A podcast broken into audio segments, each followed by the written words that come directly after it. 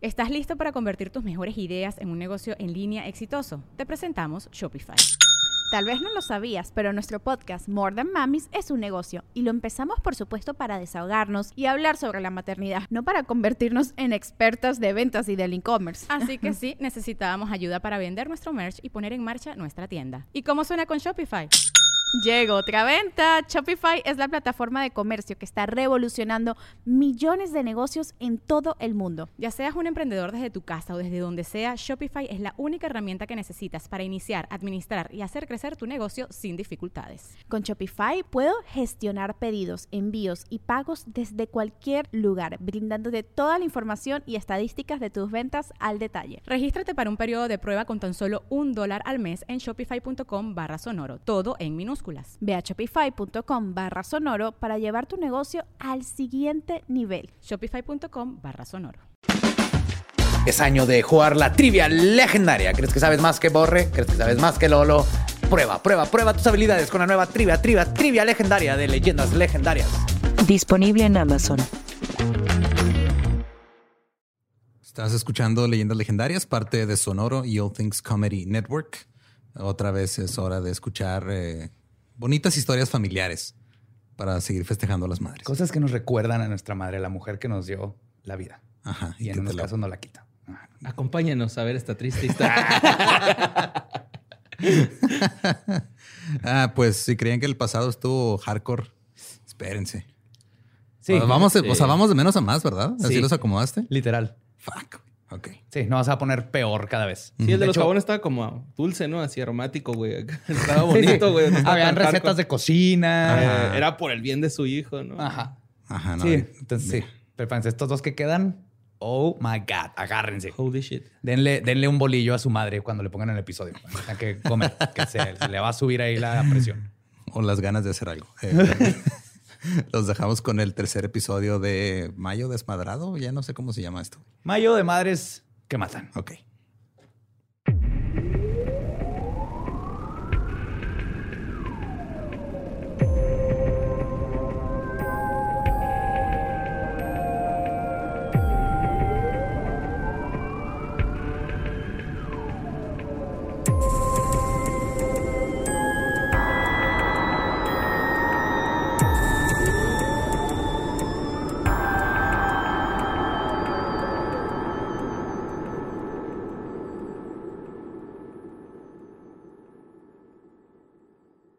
Bienvenidos a Leyendas Legendarias, el podcast en donde cada semana yo, José Antonio Badía, le contaré a Eduardo Espinosa y a Mario Capistrán casos de crimen real, fenómenos paranormales o eventos históricos tan peculiares, notorios y fantásticos que se ganaron el título de Leyendas Legendarias. Bienvenidos a otro miércoles macabroso de Mayo de las Madres que matan. Soy su anfitrión José Antonio Badía, como ya lo dije en el intro, y como siempre, me acompañan mis amigos. A mi diestra, Eduardo Espinosa. Sí, te acompaño. Ya, ya Sí. recuperados de la pizza peda que se convirtió. Hmm. Era hacer pizzas relax un viernes. Terminamos vomitando. Bueno, yo.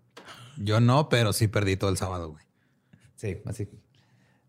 Ey, veníamos inspirados de, de Leonarda. Italiani, la pizza calcione.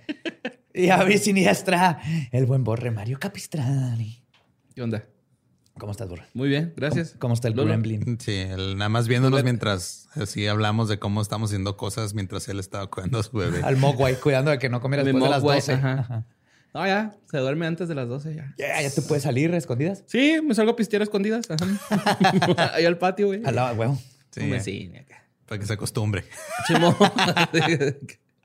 Otra vez vienes tomado, padre. Desde, sí, va, acá desde joven ya. Bueno, pues Hueles a jugo de adulto, papá. Sí. Voy a hacer un Goku y no un Picoro, güey, con, con ese niño. No, no es cierto. Pues ahí les va. En el estado de California, una mujer aterrorizó a sus seis hijos por décadas utilizando disciplinas extremas y torturas físicas y psicológicas. La forma despiadada y voraz en que esta madre actuó eventualmente la llevó a cometer filicidio de la forma más cruel que se puedan imaginar. Hoy les voy a contar la historia de Teresa Knorr.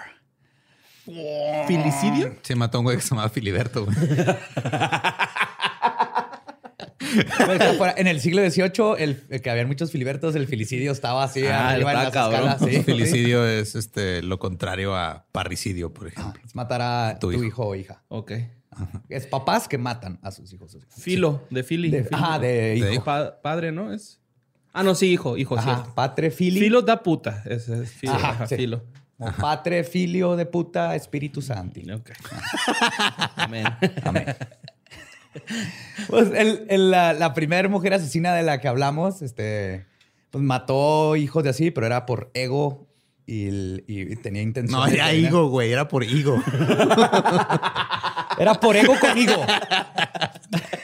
Con higo por ego. La segunda era totalmente por proteger a su hijo. claro. Esta vamos a ver lo que puede llegar a ser una madre con sus propios hijos cuando de plano está, ah, no sé, no la diagnosticaron con problemas mentales, pero no puedo creer que no tenga problemas mentales. Y va a estar hardcore, agárrense. Teresa Jimmy Francine Knorr nació el 14 de marzo de 1946 en la ciudad de Sacramento, en el estado de California. Sus padres eran James Cross, que trabajaba de asistente de quesero, y su madre, Es el que lo sacaba de hacerlo. No había entendido. Ok. Eh, Es asistente de quesero. Alguien tiene que ayudar a hacer el queso. En su- y su madre, Swanee Gay, era ama de casa y viuda. En su matrimonio pasado había tenido dos hijos, Clara y Bill. Su padre, Harry Tapp, había perdido la vista en una explosión del boiler de un tren. O sea, el papá original. Se quedó que ciego. quedó-. Los hermanos Cross eran la familia Malcolm. El año que nació Teresa, su hermanastro cumplió 18 años y casi termina en la cárcel por cargos de estupro cuando se llevó a su novia, que en ese entonces tenía 15 años, al estado de Reno y se casó con ella para poder tener sexo. A Nevada, ¿no? En, en- En Reno, Nevada, ajá, que es como el, el Las Vegas chafa, Sí. Sí. pero se la llevó para poder tener sexo. Entonces, técnicamente le hizo las cosas bien, así que no va a tener sexo antes del matrimonio, pero si nos vamos a Pero Reno, me estoy casamos. casando con una de 15 años. Sí. What the fuck, güey. Porque él tenía voy a hacer 18. un queso ya dentro. Su hermana Clara. Pero como Dios manda. Como Dios manda, sí. Su hermana Clara, que además de ser la niñera de Teresa y Rosemary, tenía que darle sus propinas de mesera al padrastro. Y luego descubrió que no tenía nombre cuando a los 20 años encontró su certificado de nacimiento y vio que solo decía, y cito, bebé tap, Baby tap. baby tap. Wow. Sí, es como si no me hubiera puesto así como, "Ah, el niño capistrán. Ajá. El precioso. Y Campeón Rosemary, Capistrán. ¿El qué? El campeón El Capistrán. campeón capistán. Ah, mi campeón. El champion. y Rosemary era básicamente un genio. Tenía un coeficiente intelectual altísimo. Sí, siempre volteaba a cámara. explicar. este es mi papá, es asistente de quesero. Eso que se oye es la nariz de Borre. Oh, no. mi hermano se acaba de llevar a una niña de 15 años a Reno para casarse. Dentro de la pirámide social de los Cross, Bill estaba arriba porque era el favorito del papá, mientras que Teresa se convirtió en la favorita de la mamá, quien abiertamente lo decía, dejando a Clara y a Rosemary como en un limbo. Todo cambió cuando Swanee Gay falleció el 2 de marzo de 1961 a sus 53 años inesperadamente por un problema de insuficiencia cardíaca. Esto traumó a Teresa de por vida, no solo porque perdió a su madre, sino porque estaba junto con ella cuando colapsó y la vio morir en sus brazos 12 días antes de que cumpliera 15 años. En la tienda dice que se cayó y así rompió la puerta de la tienda. Y ahí la estuvo deteniendo en lo que llegó a los paramédicos, pero ya, ya había muerto. ¡Richie!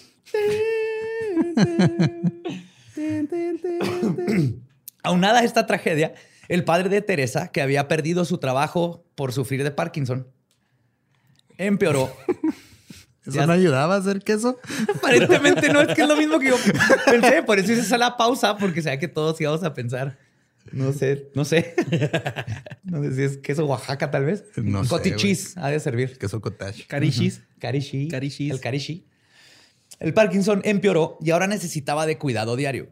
Además, Bill, Clara y Rosemary ya se habían independizado, así que todo el mundo de Teresa se colapsó. Para arreglar sus problemas, se consiguió un hombre cinco años mayor que ella, de nombre Clifford Clyde Sanders. No, lo- no le fue difícil lograr esto. Después de la muerte de su madre, Teresa había desahogado su luto aprendiendo a conseguirse hombres usando sus looks y astucia, algo que pronto se convirtió en casi una adicción. Y cito, le gustaba usar su poder sobre otras personas, especialmente sobre los hombres. De hecho, Teresa, de 16 años, obligó a Clifford a hincarse y pedirle matrimonio, y se casaron en la ciudad de Reno, en el estado de Nevada, el 29 de septiembre de 1962. A partir de este punto me la voy a imaginar como Angelique Boyer. Sí, güey, lo mismo estaba pensando. Esa hembra es mala. Sí. Me entiende que el, el papá firmó, renuente, pero firmó, y, y estaba tan malo que nomás pudo firmar con una X. O sea, en realidad estaba firmando con su inicial, güey, pero le salió le tan salió mal que así. pareció una X. Ambos se mudaron a vivir a un dúplex y el 16 de julio de 1963, casi 10 meses después de su boda, Teresa tuvo a su primer hijo, Howard Sanders. Al día siguiente, su hermana Rosemary tuvo a su primogénito Joseph. Casi inmediatamente comenzaron los problemas. Teresa tenía una paranoia infundada de que su esposo le era infiel, algo que constantemente los hacía pelear cuando ella lo confrontaba y él se defendía. Y luego, dos cosas no ayudaron a la relación, que ya estaba en problemas y que se había tornado violenta antes de su primer año. James Cross, el padre de Teresa, se fue a vivir con ellos. Y luego, en la primavera del 64, mientras Howard todavía estaba amamantando, Teresa se embarazó de nuevo.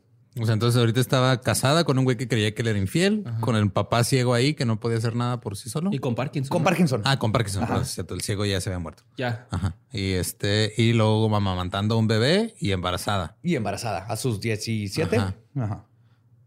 Puedes imitar a Silvia Pinal para narrar este caso. Que se te salga un gallo. No, esa es Lolita Yala, güey. Ah, sí, cierto. Sí, pero así, así parece. güey. Las constantes peleas y actitud extraña de Teresa contagiaron a Sanders y comenzó a dudar de que el bebé fuera suyo. El 22 de junio de ese año, Sanders y Teresa discutieron de nuevo. En su enojo, Sanders aventó la bolsa de Teresa contra la ventana y la rompió. Luego comenzaron a golpearse. Teresa levantó un reporte y Sanders fue arrestado. Cansado de la situación, decidió terminar con la relación. El 6 de julio guardó todo lo que cabía en una maleta café y en una caja de cartón y se dirigió hacia la puerta. Teresa, comprendiendo que la relación ya no podía ser rescatada, solo lo vio irse. Cuando Sanders estaba por salir de la casa, Teresa se despidió, dándole un balazo en el corazón con un rifle Winchester 30-30 y matándolo al instante. Ay, güey. Sí. Pinche puntería cabrona, güey. Sí. Bueno, es que tuvo práctica, ahorita vas a ver. Oh, mames. Después de esto, se fue con la vecina y le pidió que le hablara a la policía. Y luego le dijo, y citó, no creí que un arma tan vieja fuera a lastimar tan culero. Wow. Si yo solo lo estaba limpiando. No, dijo que le Se disparó. disparó. De hecho, dijo en la corte Teresa dijo que fue en defensa propia. Oh. Y el fiscal remarcó cómo ella tuvo que haber ido a la recámara, tomar el arma, quitar el seguro, cargarla, es una Winchester, es el repetidor, cargarla y luego disparar. Pues claro, o sea, uno no se defiende a medias. si te vas a defender, te defiendes con todo. Bien Sí, cargado ¿no? y sin seguro. Exacto. Ajá. Estoy de acuerdo. Pues luego, aparte, la hermana de Sanders testificó cómo su hermano le había mostrado balazos en el techo y el suelo. Otra de las veces este, que Teresa le había disparado. Entonces no es la primera vez que usaba el rifle para hacerse la esposo. ajá, es como cuando agarras una nueva arma en Red Dead, güey, tienes que familiarizar. O sea, le disparas algo, lo que sea, güey, primero. Sí. Familiarizarte Cabeza. con ella, güey. Puro headshot. Pues fue encontrada culpable. Su abogado apeló y le dieron otro juicio. güey. En este, el juez Johnson decidió omitir evidencia como el testimonio de la hermana de Sanders, mientras que Teresa, vistiendo ya un overol azul, este azul clarito de maternidad de prisión, hizo cara de triste y de víctima. El segundo jurado decidió que era inocente y fue puesta en libertad el 22 de septiembre de 1964. No mames, se salvó. Si lo hubieran dejado en la cárcel, no tienen idea del el sufrimiento que hubieran ahorrado, güey. Porque sí lo mató a propósito. Sí, pues en el corazón. Para otoño, cuando salió de la cárcel, fue a ver a su hijo que estaba siendo cuidado por Bay y Craig Howard, vecinos de Rosemary, de la hermana, quien se los había dejado a su cuidado porque ella no podía con él. Los Howards al principio lo hicieron por un, como favor y conforme pasaron las semanas, y no iban por él, güey, se preocuparon y eventualmente comenzaron a considerar incluso adoptarlo. Pero no les darían esa oportunidad. Teresa llegó a su casa con cuatro meses de embarazo. Su hijo le tenía miedo y no se soltaba de la pierna de Craig. Entonces los Howards asumieron que era porque no la reconocía y le propusieron que se quedara con ellos unas semanas en lo que su hijo se acostumbraba a su presencia, antes de que ya se fueran juntos a, vivir a otro lado.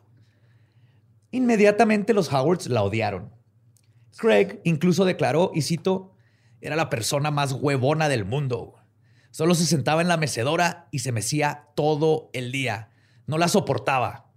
Pero era una mujer muy guapa. Prioridades de vato, güey. Oh, estaba en culón el güey.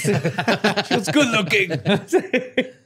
Oye, igual que la familia Malcolm, ¿no? Hay un Craig de por Sí, medio. güey. Craig ahí, ajá. Fue durante este periodo de reencontrarse con su hijo que Teresa comenzó a tener un amorío con un instructor de arte que conoció posando desnuda para él por 5 dólares la sesión.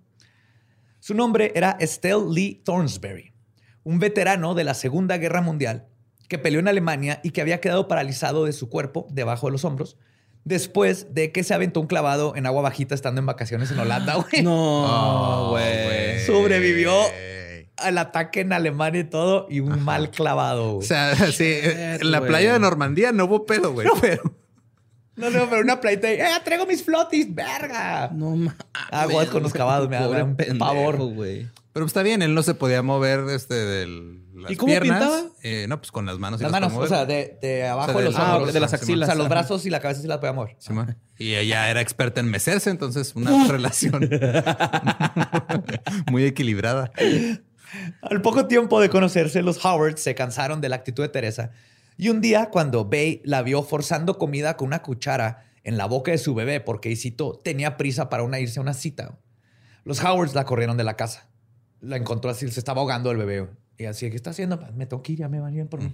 Pues este pendejo no come, yo me tengo que ir Ajá. a Se ignorarlo. caen los huevos, güey, cuando. no es cierto, güey. Teresa se mudó a un departamento de una recámara en el Boulevard Río Linda, en la ciudad de Río Linda, con el dinero que le pedía a Thornsberry, que le pedía a Thornsberry. perdón. El 13 de marzo del 65, Teresa dio a luz a su hija Sheila Gay Sanders, pero le puso gay por su mamá. Pero tener a un segundo hijo en casa, Gaylord fornica, ¿no?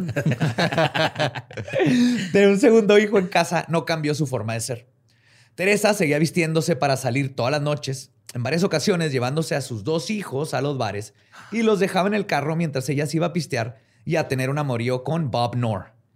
Entonces ya estaba con el pintor, con Bob Knorr y los niños en el carro. Su relación con Thornberry y su mesada se acabó un día mientras ella estaba dormida después de una de sus pedas regulares donde llegaba tarde a la casa.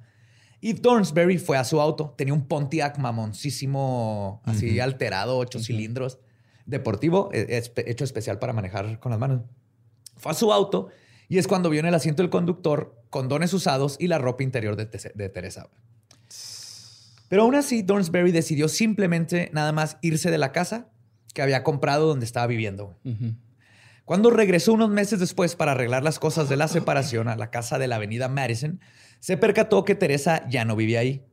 Tampoco vivía ahí su lavadora, ni su secadora, ni su televisión, ni sus muebles. Y había una deuda de teléfono por 500 dólares. Wow. Que en los 60 es un- ahorita es un chingo. Sí, mo. Sí, güey, esas son.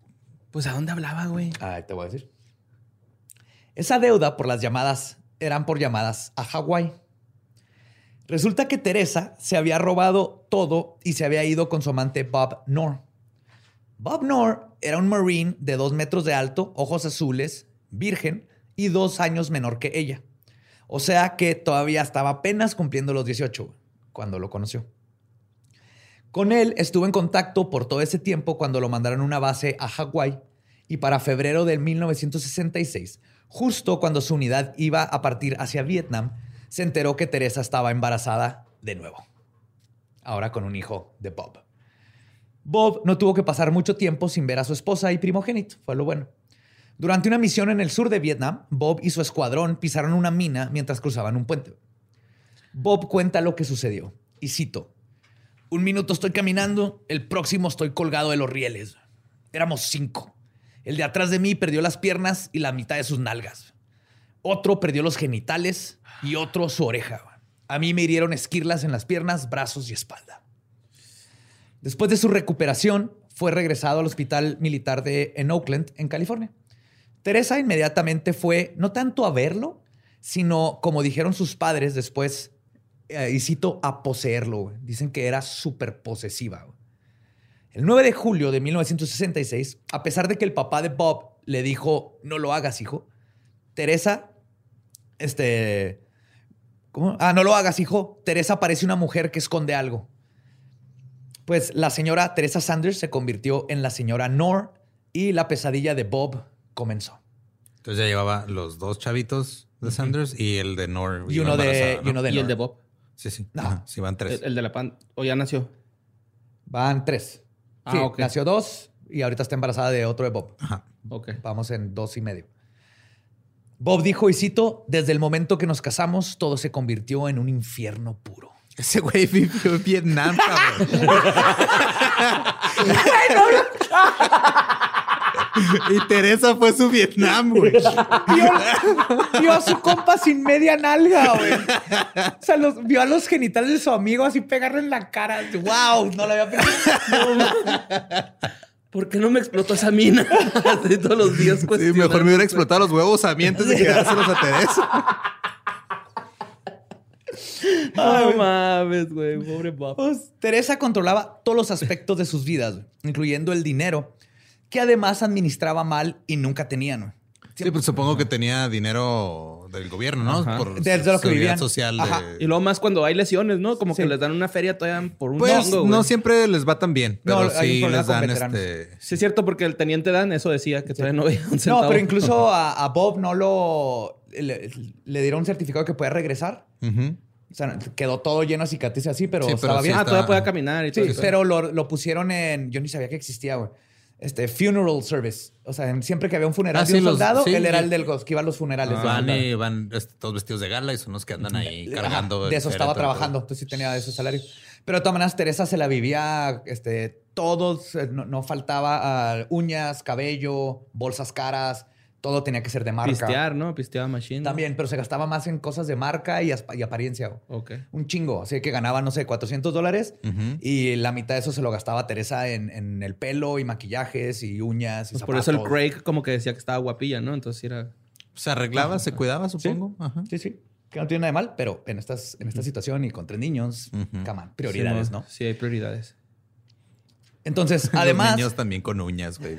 Pero bien vergas. Una Kardashian cualquiera, ¿no? más o menos, pero sin el dinero. Además, está obsesionada con la limpieza y el orden, especialmente cuando se trataba de apariencias externas. En una ocasión, Sheila, su hija, tiró un plato de duraznos al piso y uno de los duraznos cayó en el zapato de Bob. Él y los invitados estaban riéndose. Teresa estaba fúrica. La pobre de Sheila recibió una golpiza por haber desordenado la casa esa noche enfrente de los invitados. Eran duraznos. En otra ocasión, unos amigos de la familia fueron a recoger a Sheila para llevarla a jugar con su hija. Cuando llegaron, la niña estaba pelona y su cabeza estaba llena de cortadas. Cuando le preguntaron qué había pasado, Teresa les contestó y citó, la senté en una silla y la rapé. Y cada vez que le pasaba la navaja por la cabeza, quería enterrársela hasta el cerebro, pero al final nunca me atreví. güey". Entonces, todas esas cortadas fueron a Por propósito. cierto, es alérgica a los cacahuates. Cuídenla, diviértete, mi amor. No mames. Ahora bien, este abuso físico y psicológico estaba solamente dirigido a la pequeña Sheila y no a Billy.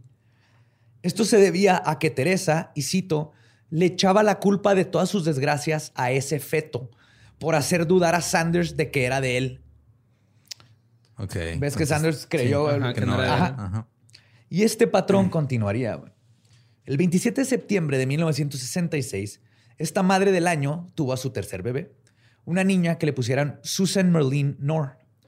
Tres meses después de dar a luz, la madre del año se embarazó de nuevo. Y de nuevo, Teresa no cambió su estilo de vida. Dejaba a los niños con el abuelo, que tenía Parkinson, y necesitaba que alguien lo tirara a paro. güey. Digo, está chido para dormirlos, asumo.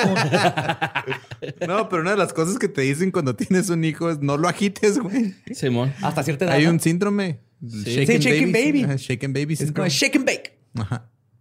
Sí, es que todavía no tienen bien desarrollado su cerebrito, güey. Ajá. Entonces, como gelatina que todavía no está bien Cuajada, hecha. Hasta no lo puedes Y pues hasta que termine de cuajar, güey.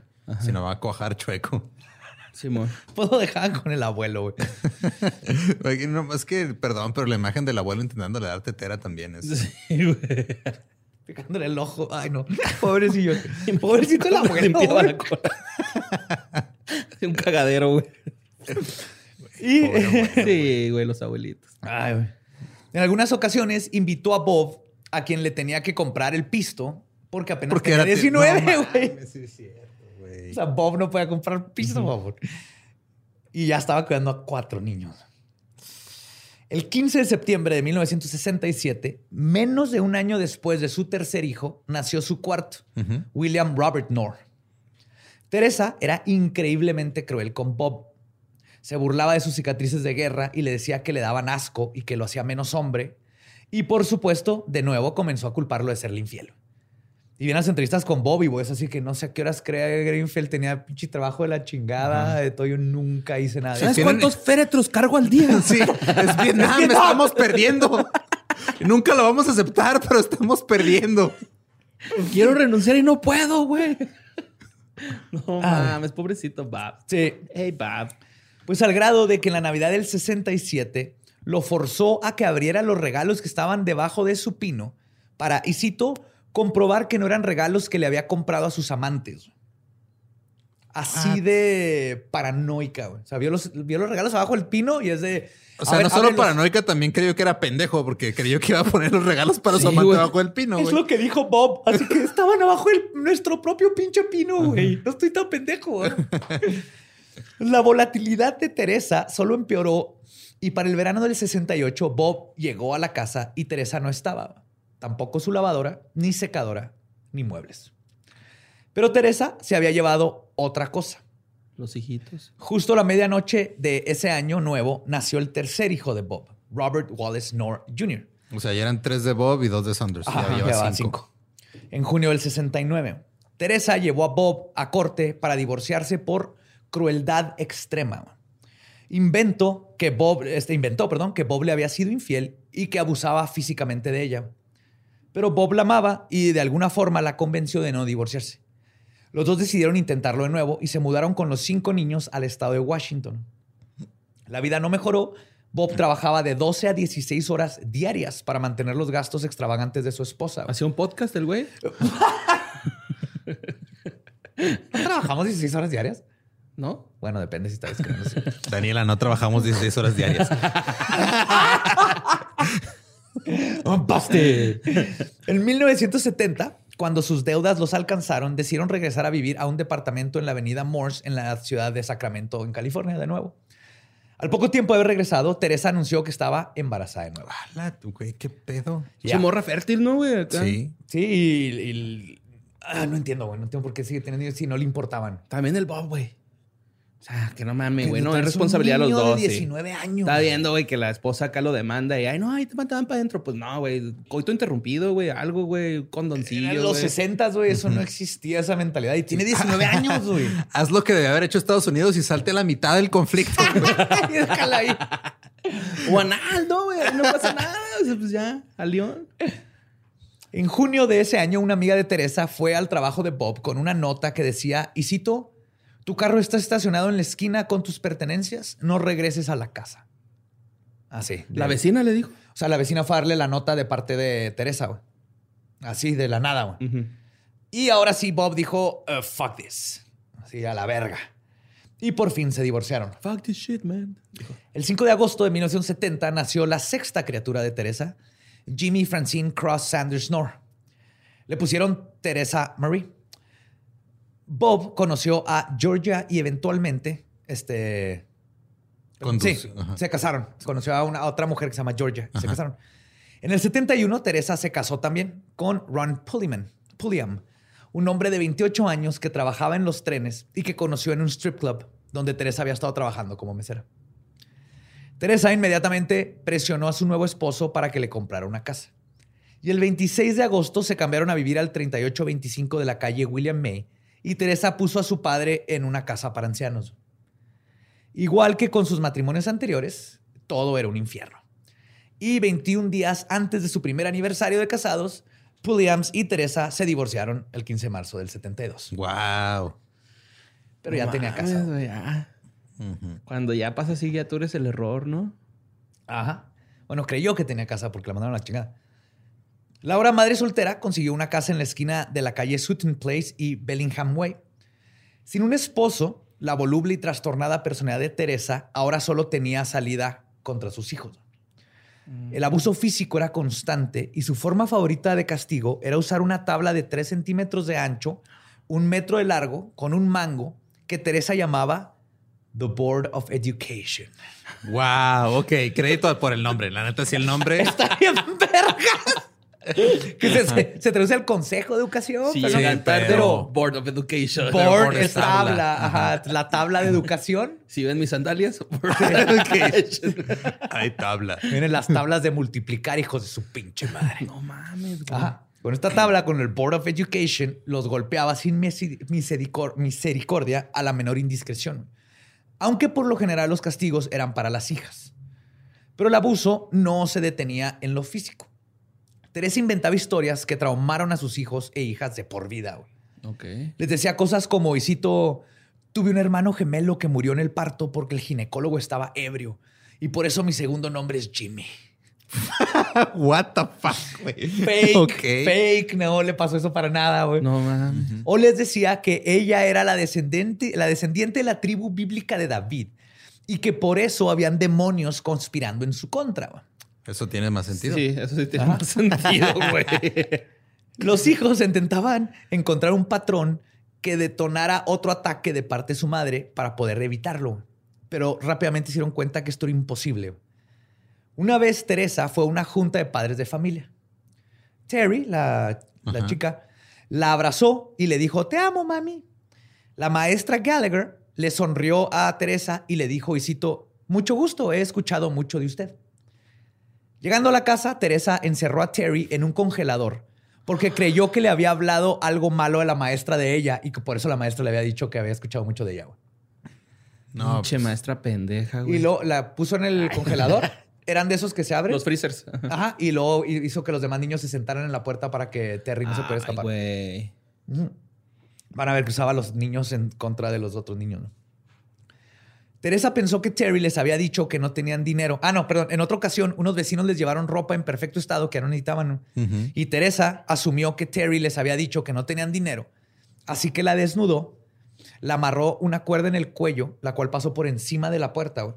Y luego hizo que uno de los hermanos tensara la soga hasta que estaba de puntitas Terry, mientras Teresa la golpeó brutalmente con una rama de árbol que cortó el patio. En lo que la está deteniendo, dijo, detén ahí a tu hermana, se salió, encontró una rama y luego regresó. Dicen que le dejó el cuerpo así rojo, güey. No, No, había... mames, ya ni el papá del Richard Ramírez, güey. De perdida No. ese señor los dejaba ahí amarrados en el cementerio, güey, acá. Pues no les amarraba y les... Vete. Pues, Eh, ah, poquito. güey, pinche Sí. culera, güey.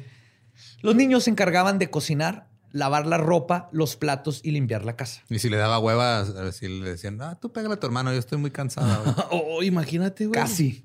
O sea, sí, güey. no ¿les- así, ¿les pero daba rancos a los niños? ahorita van a ver, está, oh my God. Respiren. Pero sí dijeron que los niños, y cito, cuando mi mamá cocinaba le quedaba muy rico.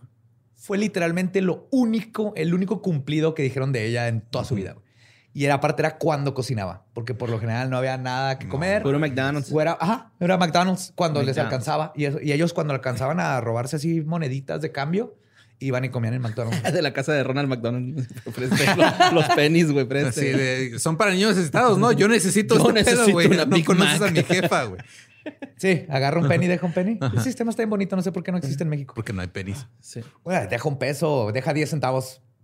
Llévate 10 centavos. Que las monedas de 10 centavos son, es la escoria de la economía mexicana, no debería Sí, existir, pero ese es Y luego un se les ocurrió que la- que tengo yo con... Sí, se les ocurrió hacer la de 50 centavos de ese tamaño, Sí, ¿no? Es- Que ahora tienes que fijarte si es de 20 o 50, güey. O si es una garrapata, güey, es lo que pasa. Sí, man. La ¿Vale? garrapata de la economía mexicana, güey. Te dar líquida como financiera, güey.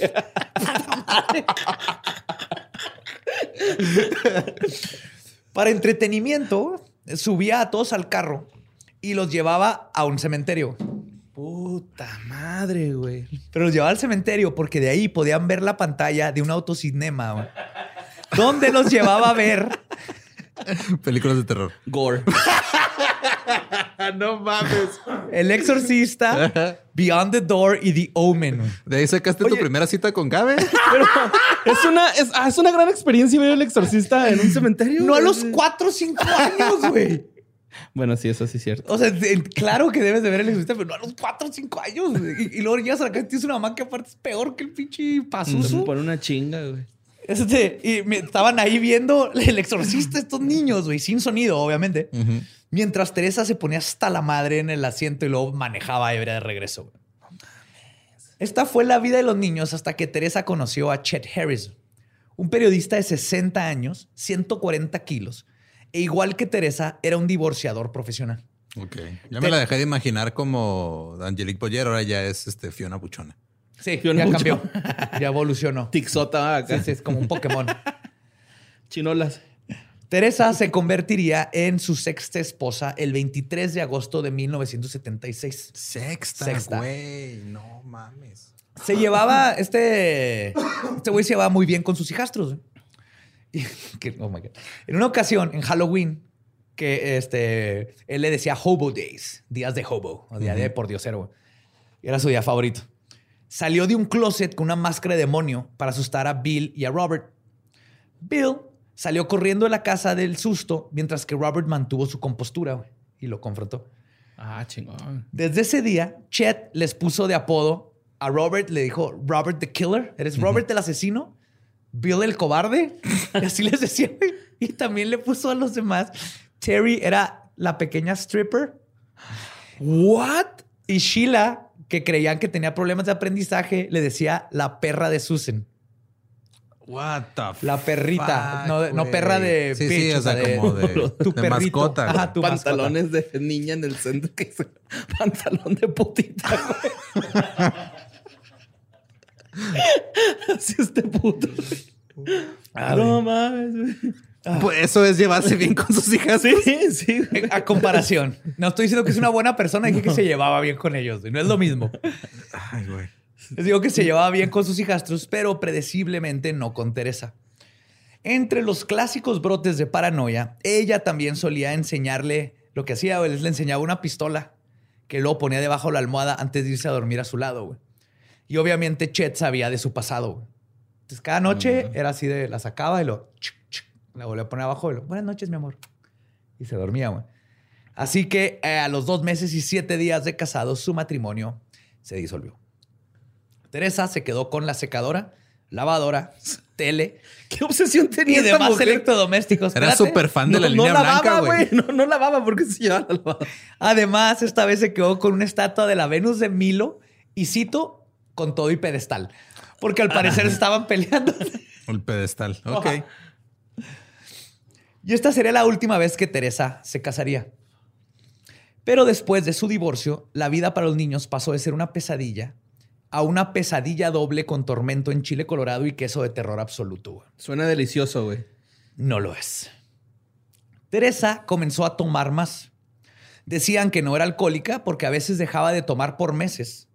Pero cuando tomaba, sacaba los cuchillos de la cocina, los chupaba y luego se los aventaba a los hijos a ver si les daba. güey. No mames, güey. Sí, güey. Los usaba target practice. Los veía caminando y uf, les aventaba un cuchillazo. ¿Y los morros qué, güey? Pues no pueden hacer nada. Claro que sí, agarrarlo y darle un pinche filerazo, güey, a la verga. ya están grandes, güey, ¿no? Mm, No tanto y es la mamá, güey. Es que eso es lo triste de todo esto, güey. Es la mamá. La mamá.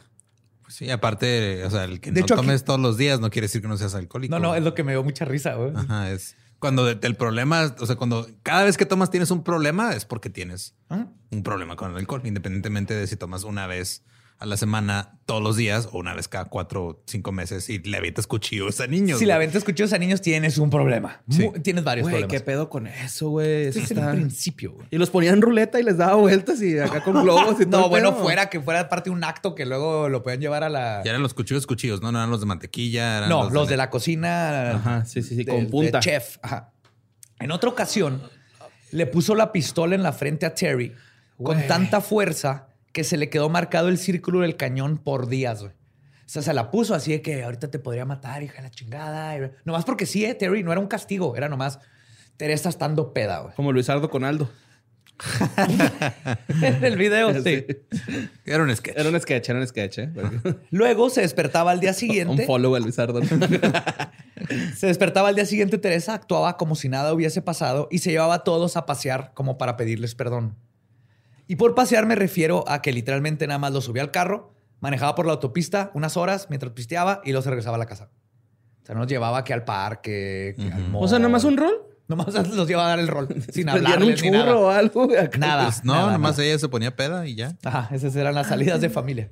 Qué feo, güey. Con el aumento del abuso, también comenzó su obsesión con la Biblia.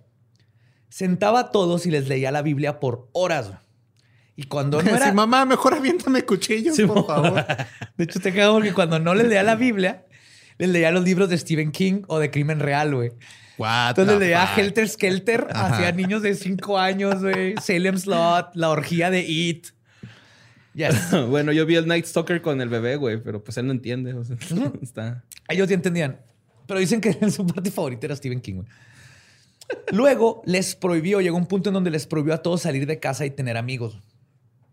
Esto eventualmente causó que Bill, el mayor y primero en llegar a la pubertad, comenzara a manosear a sus hermanas y hermanos. Ah, la no mames. Que es algo que pasa en, en este tipo de situaciones. Cuando hay abuso y todo y no hay... Cuando empieza la sexualidad, no es, no, no, no es tanto por malicia, es... es Pues es lo que no tienes es ahí, ¿no? natural. Ajá. Es como No es la, que esté bien, la pero- película esta de The Witch, que el morrillo se Sí, empieza sí. a fijar en la morra, güey, pero porque es la única Porque morra que hay alrededor, güey. ¿no? Ajá.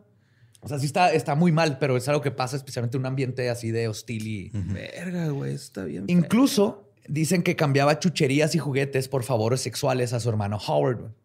Un tipo de prostitución incestuosa. güey. Cuando Teresa se enteró, no le echó la culpa a su preciado Bill, que era su favorito. güey. Fue el primero y le recordaba a su primer esposo y a lo mejor. Lo que hizo es que sentó a todos los niños y les explicó la razón del abuso. Les dijo que todo era culpa de Bob Knorr, quien venía de, y cito, una familia de hechiceros que practican hechicería debajo de árboles de peras. ¿Ok? Y que habían abusado sexualmente de Bill para introducir a un demonio en la casa. Por eso las peras en almíbar saben bien culeras, güey. Porque hacen hechizos ahí, güey. No, pero el- el- o- o- obviamente no, no es cierto nada de esto. No, pero ¿por qué un árbol de peras? No sé por qué chingados en árboles de peras. güey. Yo creo que había un jardín ahí con árboles de peras y ahí van los Ah, ok. hechiceros. Pears. Pears. Pears. Y esto no fue lo único que dejó que Billy hiciera, este, que, te- que el- Teresa simplemente ignoró. Billy luego empezó a, vender y consumir drogas, güey, convirtiéndose en el dealer de la colonia y eventualmente en el dealer de sus hermanos y luego de su madre. güey. No mames, Ah, pero ¿cómo, güey? Si no los dejaba salir. No, pues iban a la escuela y Ah, así. pues en la escuelín. Ajá. Ah, sí, y más al, sí, al principio. Sí, luego sí, les fue cortando la escuela, pero tenían que ir a la escuela. En la escuela, no, y iban y le tocaban la puerta. Y él salía y les daba las drogas. Ajá. Sí, disculpe, señora, ¿puede Bill salir a venderme drogas? Ah, Bill. La combinación de la pérdida de control de su hijo favorito, que dormía con ella en su cama hasta que cumplió los 12 años. Not creepy. De no tener dinero y de su fanatismo religioso, eventualmente la llevaron a una conclusión que terminaría con una de las torturas más brutales que he leído personalmente. Teresa estaba convencida de que todos sus problemas eran a causa de Susan, porque era una bruja. Susan, que ya comenzaba la adolescencia, decidió seguirle el juego a su madre y cuando su mamá la acusaba, ella le decía, y cito, Simón, soy una bruja. Chester Harris me metió a su coven y en las noches uso mi pulgar e índice para estrechar mi vagina, para prepararla para que me desflore Satanás. Y cuando sea un nigromante voy a meter a mis hermanas al. ¡Ah! Voy a poner Marilyn Manson. Y Disturbed. Era una niña eh, yendo en contra de su madre. Mala idea. Susan había encontrado que cuando le leían la Biblia, Satanás era el personaje más interesante. Vio en él alguien que se rebeló contra un Dios estricto y cruel y decidió usar esto para rebelarse en Ante contra de su madre. Mientras tanto, la otra hermanita, Sheila, que era descrita como, y cito, al límite del retraso mental y como una, con una severa manía depresiva. Ella fue la del Shake Baby, güey. el abuelo le ocasionó ese pedo, güey. Sí, pero la verdad, de hecho, sí, así que. La verdad, no tenía ningún retraso, güey. Probablemente tenía alguna divergencia neurológica, pero era muy lista para otras cosas. güey. Nomás para batear con matemáticas y cosas así, pero era súper creativa. Mm. De hecho, todos decían que se parecía mucho a su tía Rosemary. Ok. Nomás que no jalaba en el, en el, este, en lo clásico de educación. Aparte eran los 70 Ajá. Pero a su madre no le interesaba esto. Todavía no, todavía no había TikTok para que se diera cuenta que es neurodivergente nada más viendo a cuatro personas. Pero a su madre no le interesaba esto. güey. Lo único que vio en la pequeña Sheila es que si le llenaba el, este, que si le llenaba el cabello de caca, le daba ropa usada y rota y no la bañaba, la podía llevar a las oficinas de gobierno para obtener cheques mensuales por tener una hija discapacitada. Gracias a que Sheila contestaba mal a propósito lo que sabía que le haría parecer discapacitada. güey. Entonces la mamá se la llevaba para que el gobierno le pagara por tener una hija discapacitada y Sheila era de, I don't give a shit, no me importa, amarraré. ¿Qué quieres? Con tal de que no me agarres a ver. Pero era tan, era tan lista que sabía cómo contestar los exámenes donde iban a pensar que tenía un problema este, mental. Pero esos cheques extras no eran suficientes. Así que comenzó la prostitución. No mames. De ella. No, qué verga, güey. Pues sí, Ah. no hace mi madre, güey. Seguramente va a ir a coger con alguien más. Bienvenido a Leyendas Legendarias. Yo sé, pero quería. quería la, pe- la menos Sí, peor de las Sí, güey. posibilidades, Es que No, yo también no. estoy así, güey, de que, güey, ya que no sea tan mala, güey. No. Mandaba a sus hijas a limpiar casas. Este, todo empezó cuando mandaba, mandando a sus hijas a limpiar casas de la colonia para sacar dinero extra. En una ocasión, Susan regresó a casa riéndose porque mientras limpiaba este, la casa de un viejito de la colonia, ella traía un halter top y se le salió una boob cuando se agachó. Y fue de whoops, ay, se rió y se fue, ¿no? El viejito de la casa casi le da una embolia y así quedó, güey. Y ella nomás Ay. llegó a la casa y se rió así. Ay, güey. ¡Wow! ¡Tápese, mija! Me están parando. Pero no para Teresa, güey. Fue ahí donde tuvo una idea y le ordenó a Susan a que volviera y lo hiciera ahora a propósito para ver qué tan lejos podría llegar y eventualmente cobrarle al viejito. güey. Esto eventualmente se convirtió en Teresa llevando a Susan y a Terry a bares a conseguir clientes. Irónicamente, este fue el tiempo en que Teresa y Susan, de 13 años, 13 años, ¿no? No mames. mejor se llevaron. Se ponían ebrias hasta altas horas de la noche juntas. Y por mejor es eso, güey. O sea, que platicaban como madre e hija, pero poniéndose hasta la madre y yéndose a, que la prostituyeran. ¿no? Pero en una de estas este, pedas, Teresa estaba bailando a Rod Stewart en su ropa interior. Cuando su hijo Robert... O sea, con la- una canción de Rod Stewart o. Sí, Sí, sí. sí, sí, claro. No, no estaba ahí Rod Stewart. Ay, güey. Dije, no mames, pues ¿dónde andaba, güey? Bueno, aparte, Rod Stewart no es heterosexual, ¿va? ¿Quién sabe? no sé. Según yo, no es así como tipo Elton John. Ok. O sea, gay. Pues sí. Pues sí, así, según yo, es gay, Simón. No tengo idea. no sé. Ajá. Podrías, Entonces- podrías googlearlo y darte cuenta. Ajá. Entonces, este. Creo que. Ah, Robert le dijo a la mamá cuando la vio bailando que se veía gorda. Teresa se deprimió. Dijo que nunca volvería a bailar y que le quitaron lo único que le daba alegría en su vida y se fue a dormir. A la mañana siguiente regresó con una. Digo, novia. o sea, no estoy a favor del body shaming, pero si es el único daño, así, la única manera que tuvo el hijo de vengarse, bien por él. Sí, es que es defensa propia. Ajá, es defensa, es body shaming en defensa propia. La body shaming en defensa propia. Pero eh, va a estar culero, güey. A la mañana siguiente regresó con una nueva idea. Su problema de peso era culpa de la brujería de Susan. Y esa era la razón por la que ella, Susan, estaba delgada y no subía de peso. Claro, no es por la edad, por los seis hijos, la mala alimentación, el alcoholismo. no, no. Ella está gorda porque hay un hechizo y la hija está flaca porque le está robando su juventud. Dieta y ejercicio, señora. Dieta y ejercicio. Su obsesión llegó al grado de que comenzó a cocinar macaroni en cheese con manteca y forzaba a Susan a que se comiera todo. güey. Si no se lo comía, la golpeaba o la dejaba amarrada a la mesa con esposas, a veces días, hasta que se comiera todo. Si Susan vomitaba, Teresa la forzaba a comerse el vómito. güey. Ah, la, no mames. Hola, soy Susan. Bienvenidos a Jackas. ya que logró monetizar eso. güey. De hecho, Susan logró escaparse en una ocasión. Se prostituyó para conseguir dinero hasta que fue arrestada y llevada a un hogar para niños delincuentes. Cuando Teresa fue por ella, convenció a las autoridades de que todas las historias de abuso de su hija este, que había contado eran falsas y le creyeron. Y de hecho, esta es una historia bien cabrona de cómo el sistema no jala. Y estamos Sí, hablando de un sistema que está más o menos bien construido. Ah, ya pero era- hay, un- ya hay era, un ¿no? chingo de. Digo, yo conozco a pues, un, un güey que estuvo en el sistema mucho tiempo. O sea, estuvo en varias casas. Sí. Este, Y no nomás el sistema de adopción, también el sistema de child este, services como el DIF. Ajá. Porque varias veces las maestras se preocuparon por los niños y iban y tocaban y, eh, y Teresa forzaba a los niños a que se escondieran literal atrás de las cortinas y así les decía que no estaban.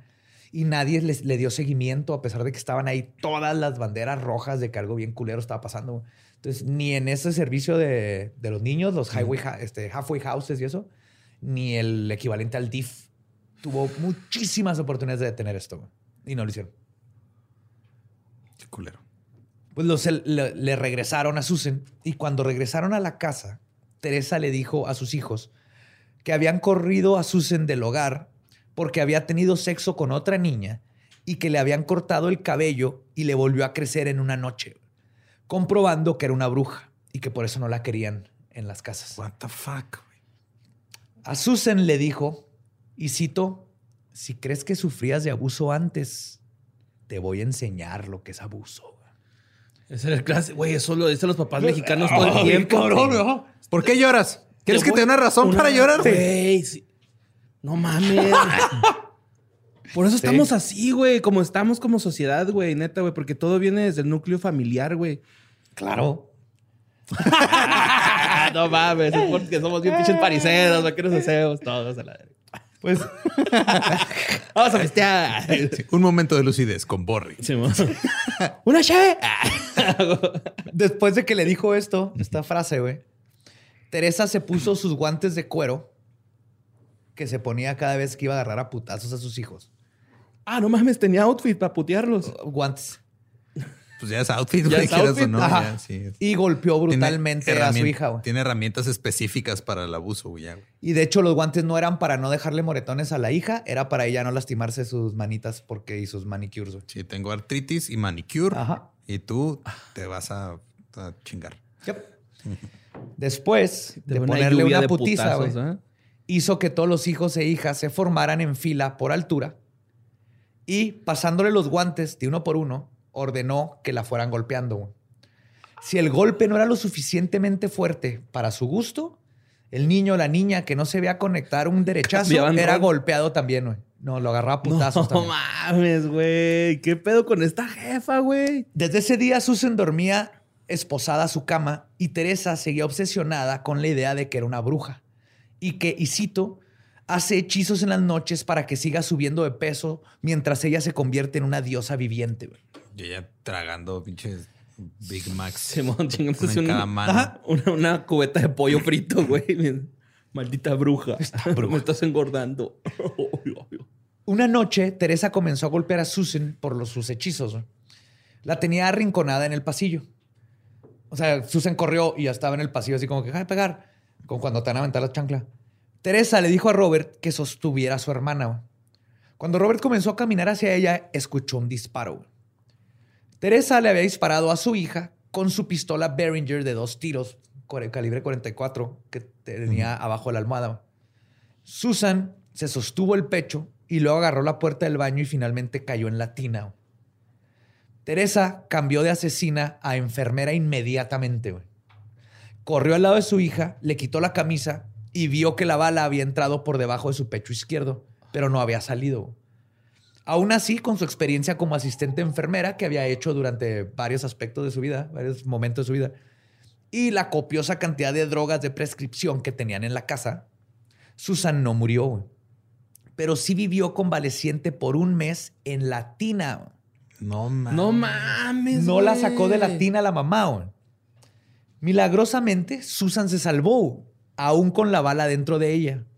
Pero el incidente no cambió la actitud de Teresa, quien eventualmente la llevó a ser exorcizada. Los sacerdotes bautistas le dijeron que eso es algo arcaico que ya ni los católicos hacen y que fuera con un psiquiatra. Porque le- obviamente Teresa no le dijo que le está bajando el peso, ¿verdad? le dijo que está loca y que grita y que hace cosas. Sí. Y los, los Es que no sé por sacerdotistas qué fue de- él todas las noches está grite y grite ahí en su cama. O sea, no sé si es porque la esposé o porque le disparé, pero está gritando ahí en su cama como loca. Es porque se le metió el diablo. Es una bruja, es una bruja. Yo la vi. De hecho, cuando se baña, se moja. Se baña desnuda, no mames. Eso no es normal. Eso no es de Dios. Para el, Orina otoño, sentada. Así. para el otoño del 81, un grupo de Hells Angels forzó a la familia Nor a que dejara su casa. Pero esa es otra historia. What the fuck. Ok. Hell Angels motociclistas? Sí. Wow. Es otro pedo. El- estaban disparando sus BB guns los niños Ajá. y hicieron enojar, al, no hicieron enojar, la familia de atrás que se iban los BBs a su casa, fueron y le dijeron a la familia que dejaran de disparar. Entonces, este, Bob, el más grande, tenía un amigo Hells Angel, entonces lo llevó a que le tirara paro, pero el Hells Angels llevó a todos los Hells Angels, pero por la colonia vivían otros, este, otro biker gang y se hizo un pedo y entonces los Hells Angels fueron con ellos y dijeron, este pedo que se hizo es por su culpa y se van de la pinche casa o van a valer verga. Ok. Yes. Wow. Para el 84, ya en la nueva casa, después de la muerte de la hermana de Teresa, este, Rosemary, las cosas empeoraron. Rosemary la mató su novio, güey. Rosemary. Teresa tenía un ritual en el que entraba al baño a pesarse. Terry le decía el número porque Teresa no alcanzaba a verlo güey, por su panza. Para este tiempo pesaba 110 kilos y seguía convencida de que era culpa de Susan. A pesar de que Susan se había dado por vencida en su rebelión, después del balazo perdió ya así de a la verga, güey, ya valió verga toda mi vida, güey. Su madre la hacía comer una mezcla de harina con aceite para que se estriñera. Unas donitas. donitas Son Bimbo, güey. donitas. Pero era así a cucharadas, más, más el- la manteca y el macaroni en cheese. Mm. Entonces, a Dani le que queda bien chido, güey. No. Pero Susan nunca subía de peso. güey. Y su odio y delirio crecían al grado de que le decía a Susan que le dijera señora Nor. O sea, Mar- este, Teresa no, le decía, ajá, y cito, me rehúso a dejar que un demonio me diga madre. ¿Qué pedo? También para este tiempo, Howard y Billy ya se habían ido de la casa, pero siempre regresaban cuando su mami les marcaba para que le ayudaran a golpear a una de las hijas. Para 1984, todo el dinero que tenían se había agotado, así que puso de nuevo a prostituirse a todas las niñas. Aquí ya a la más chiquita ya tenía edad. Bueno, no, no tenía edad, obviamente. Sí, pero pues Pero ya, me refiero a Sí, que... ya según- estaba desarrollada. me, ya, me refiero a para el- Teresa. ya era sí. atractiva a un hombre. No, ni siquiera, güey. Ah, no, una ni niña de 12, 11 años, No mames, Pero güey, ¿quién chingados? La primera vez que hizo esto era una eh, de 6, no sé, era una niña, güey. Ya para ahorita dijo Teresa, ahora sí las tres. Ah, es que es una cadena de errores, güey. Esto. ¿Crees? Sí. Pero todo ese abuso eventualmente se las cobró eh, Susan. güey. Estaba derrotada física y mentalmente, no comía y comenzó a verse físicamente enferma. En varias ocasiones sufrió de ataques epilépticos y luego duraba en comas que duraban días.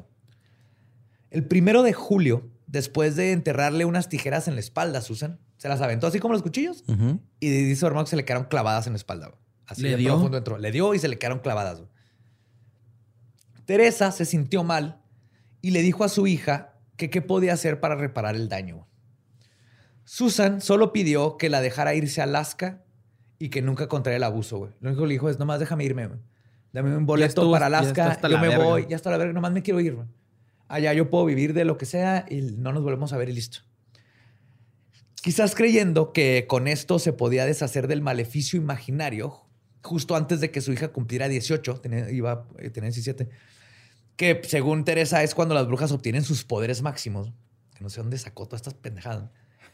Teresa aceptó, pero con una condición. Que Susan se dejara sacar la bala para que no pudiera ser usada como evidencia en su contra. Es lo que te iba a decir, güey, que qué había pasado con la bala. Se le quedó y la otra, o sea, el, el casquillo, el hermano lo tiró al excusado y le bajó. Y limpió las huellas de la mamá de la pistola. Shit, güey. Entonces la única evidencia que ahorita era el balazo. Bueno, aparte de las cicatrices, pero bueno. ¿Y qué le dijo esta Simón, arre? En su desesperación, Susan aceptó. Teresa le ordenó a su hija que se tomara un litro de licor junto con unas pastillas. La anestesia funcionó y Susan quedó inconsciente. Fue entonces cuando Teresa le ordenó a Robert que le sacara la bala y le entregó un exacto. Eso no me suena que es, este como algo que hacen los doctores. No, no lo es. Bob cuenta que no fue fácil encontrar la bala, que no fue difícil, perdón, encontrar la bala. Estaba entre el homóplato y la columna, debajo de unos centímetros de músculo, como 5 centímetros de músculo. Sí. Fue con lo que más batalló cortando el músculo, pero que en sí no, no estuvo tan, tan cabrón como él creía. Dice que incluso que casi no salió sangre. Y sobre este dato, Teresa le explicó a Bob que la razón, Teresa sabe qué es lo que pasó. Ok. No es por las pastillas. La razón de que salió tan poquita, tan poquita sangre es porque, y cito, Susan ya no estaba viva. güey. Era una de los no muertos. Un cuerpo reanimado controlado por un demonio, güey. Y por eso ya no tenía sangre. Ah, pues sí, güey. ¿Eh? Ah, con razón. No entonces, mames, ah, es cierto, Entonces güey. está bien lo del exacto, güey. Es que tú no eres doctor, Borre. Sí, No pues puedes sí. diagnosticar en demo- en mujeres este, reanimadas, no muertas, endemoniadas. Sí, sí, sí. Necesitas mínimo seis años y una especialidad para poder diagnosticar ese tipo de, de enfermedad. Durante la siguiente semana, Teresa le dio antibióticos, antiinflamatorios y analgésicos. Pero Susan nunca salió de su estupor. Comenzó a alucinar y su estado de delirio cada vez era más profundo. Para la tarde del 15 de julio, Teresa tomó una decisión. Les dijo a sus hijos que no podía llevar a Susan al doctor porque la mandarían a ella a la cárcel. Luego les dijo que subieran dos bolsas de basura que contenían todas las pertenencias de Susan al auto y luego las subieron a ella y se fueron. Teresa y sus dos hijos, Bill y Robert, partieron. En el carro, Teresa le amarró las manos a su hija y le tapó la boca con duct tape A Susan. a Susan. Ok. Susan toda así en delirios, Ida, ajá. ida, güey. Mientras manejaban por la in- Interestatal 80, Susan dijo algo. Ninguno de sus hermanos alcanzaron a entenderle. Solo escucharon a su madre decirle a su hermana, moribunda, que se callara. Y esa fue la última vez que oyeron su voz. Bajaron a Susan en un llano, la pusieron junto a sus pertenencias. Teresa la roció con gasolina y le prendió fuego. güey. What the ¡Ay, güey! Badía, qué pedo, güey. Susan estaba aún viva, güey. La causa de muerte fue por las quemaduras. güey. De regreso, golpearon un pájaro con el auto y Teresa le dijo a sus hijos, y cito, ven, ese fue un sacrificio. Dios piensa que hicimos lo correcto. En 1984, Robert... Y los hijos, mames, güey, mi jefa está en loca, ¿no, güey? ¿Qué Hasta ahí no les Sí, pegó. Oye, güey, somos los malos. Simón, güey, sí. Oye, güey, ¿qué pedo con mi jefa, güey, no? ¿Por qué le echó lumbre a Susan, güey? Pero mil- te imaginas así, o sea, el- no sé, el, el día siguiente en la escuela, dices, no, pues ¿cómo estuvo tu fin de semana? No, chido, güey. Familiar, güey. Hicimos barbecue, todo chingón. No, güey, pinche fogata chingona, güey. Sí, güey. Yo también hice una fogata, güey, con mi hermana. Ah, neta. A la verga. Sí, mi no, hermana, pero- mi hermana era el combustible, güey. Sí. Ey, pero es lo que parece. Lo que pasa es que mi mamá le disparó, güey. Claro, sí. Y luego le tuve que sacar la bala y se nos murió, o sea. Es que no creo. tiene sangre, güey. Sí sabías, ¿no? Que los no muertos no Está tienen muerta, sangre. anda muerta. Sí, no, y no es como que mi mamá le disparó ayer, o sea, le disparó hace como dos, tres años. Ey, ey, ey. Pero le disparó porque es una bruja. O sea, no O sea, está esa es- parte. Mi hermana es una bruja, güey. Estoy haciendo acordar a mi mamá. Ay, güey. Eh, pásame los doritos. Sí, sí, güey. En 1984, Robert logró escapar de la casa del terror gracias a unos Doritos Ranch. No mames. Pero esa es otra historia. No, no, no, Badía. ¿Qué pedo? Ahí nos cuenta en Patreon. Agárrame. Le encantaban los Doritos Rancho. Entonces ya tenía una novia que vivía en el- los de enfrente. Y, y iba y siempre dice él que él no... Si se comía uno, se tenía que acabar la bolsa. güey. Entonces que un día fueron a la casa de ellos con la novia. Y la novia... O sea, habían unos Doritos Ranch. Y la novia le dijo a la mamá... Uf, este güey se traga los Doritos Ranch como si no le dieran nada de comer. Error, güey. Desde ahí Teresa lo corrió de la casa. Con que tú eres el pendejo que se anda comiendo mis Doritos Ranch. No, no, no, a Teresa le dio, le, le molestó que, impli- que, eh, Ah, como que no insinuaran- comes. insinuaran Ah, que no les daba de comer. Que sí, no les daba de comer, pero bueno. Pero cómo se atreven a darse cuenta a otras Ajá. personas. Sí. Pues por un tiempo Robert creyó que se había liberado del terror, pero estaba muy equivocado. güey. Robert. Sin Susan en la casa para recibir la ira de su madre, su odio lo tornó hacia Sheila. güey. Y todo por culpa de una carroza fúnebre. güey. Pero esa es otra historia. Ah, está una carroza fúnebre la atropelló cuando iba en su bici. Entonces salió en su bici después de un chingo que no nos dejaba salir. Y, y un- Ahora, como conductor de carroza fúnebre, Pues lo echas ahí, lo entierras es ahí. verdad, o sea, ¿Sí? es como que dices, espero que haya terminado el trabajo. Sí, es de, bueno, pues ya, estoy aquí jalando, no, véngase, vámonos para adentro. horas extras. Ahora sí. Ahí lo acomodas adentro del, del, del, Del otro ataúd. del otro del ataúd, ajá.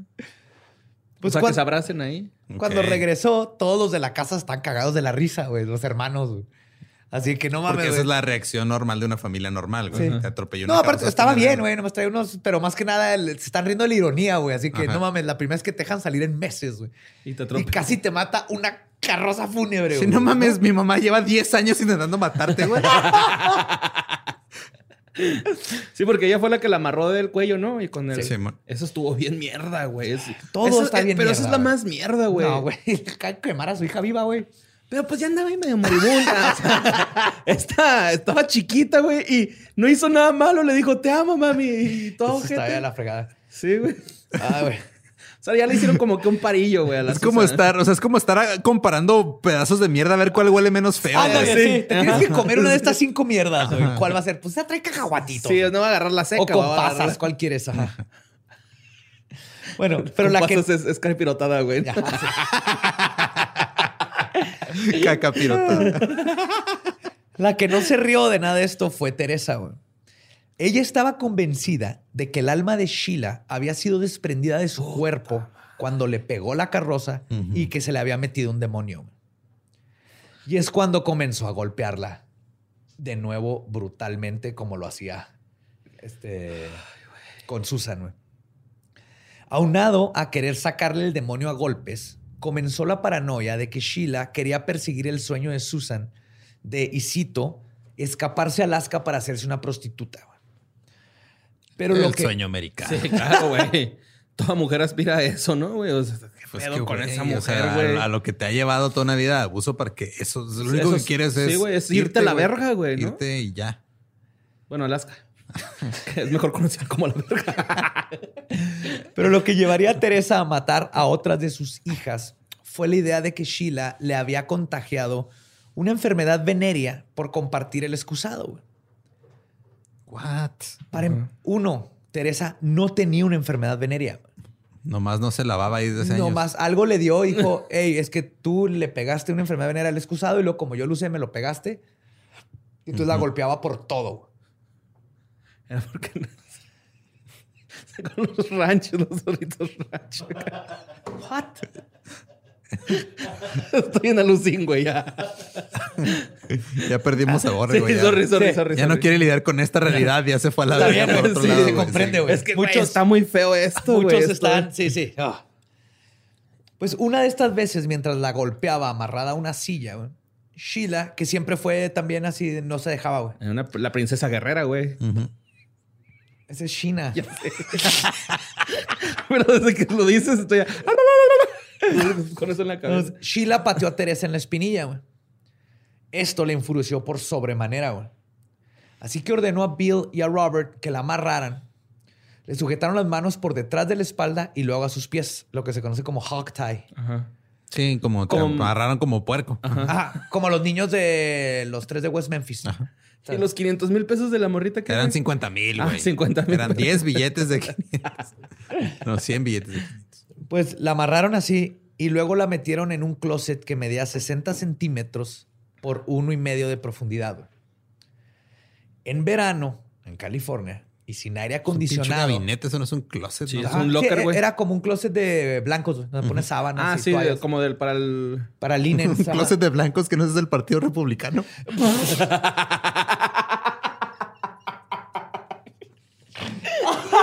A huevo. y el pan. ¿Qué? ¿Qué? O sea, en California, en verano y sin aire acondicionado, o sea, no te habían aire acondicionado en toda la casa, mucho menos en el closet. Sheila vivió en ese closet con solo su ropa interior, y por ropa interior me refiero a nomás los calzones, güey. Sí, ma. Amarrada de esa manera por dos a tres semanas o tal vez más. Verga, güey. cabrón. Y nomás le daban, le dejaban, este, les daba cerveza de vez en cuando a la mamá de tomar.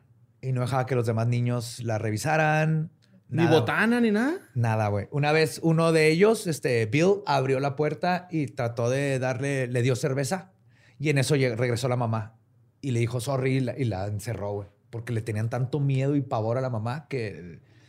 Y, y estaban yendo en contra de sus instintos y, y todo, güey, viendo esto que estaba pasando. Pues después de tres eh, semanas o más, güey, comenzó el olor. Un día Bill abrió la puerta para investigar el hedor y es cuando encontró a su hermana, que ahorita te- tendría, tenía 20 años, güey, con la cara contra la alfombra y ya con livor mortis, güey. Que es cuando ya toda la sangre se había Sí. ido a las, para las extremidades, güey. Tenía las piernas moradas y los brazos morados. Pero esa escalofriante escena no fue lo más terrorífico que Bill atestiguaría ese día. El terror apenas comenzaba. Cuando Teresa les ordenó que la sacaran de ahí, Sheila tenía tanto tiempo descomponiéndose en el closet que la piel de su cuerpo, que estaba contra la alfombra, ya se había fusionado con ella y se desprendió, incluyendo su nariz, que ya se había fundido entre las fibras.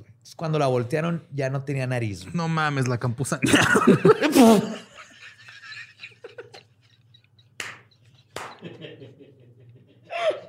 Ah, vete a la verga, güey. Mira, Sandro, estaba- Yo le iba a hacer.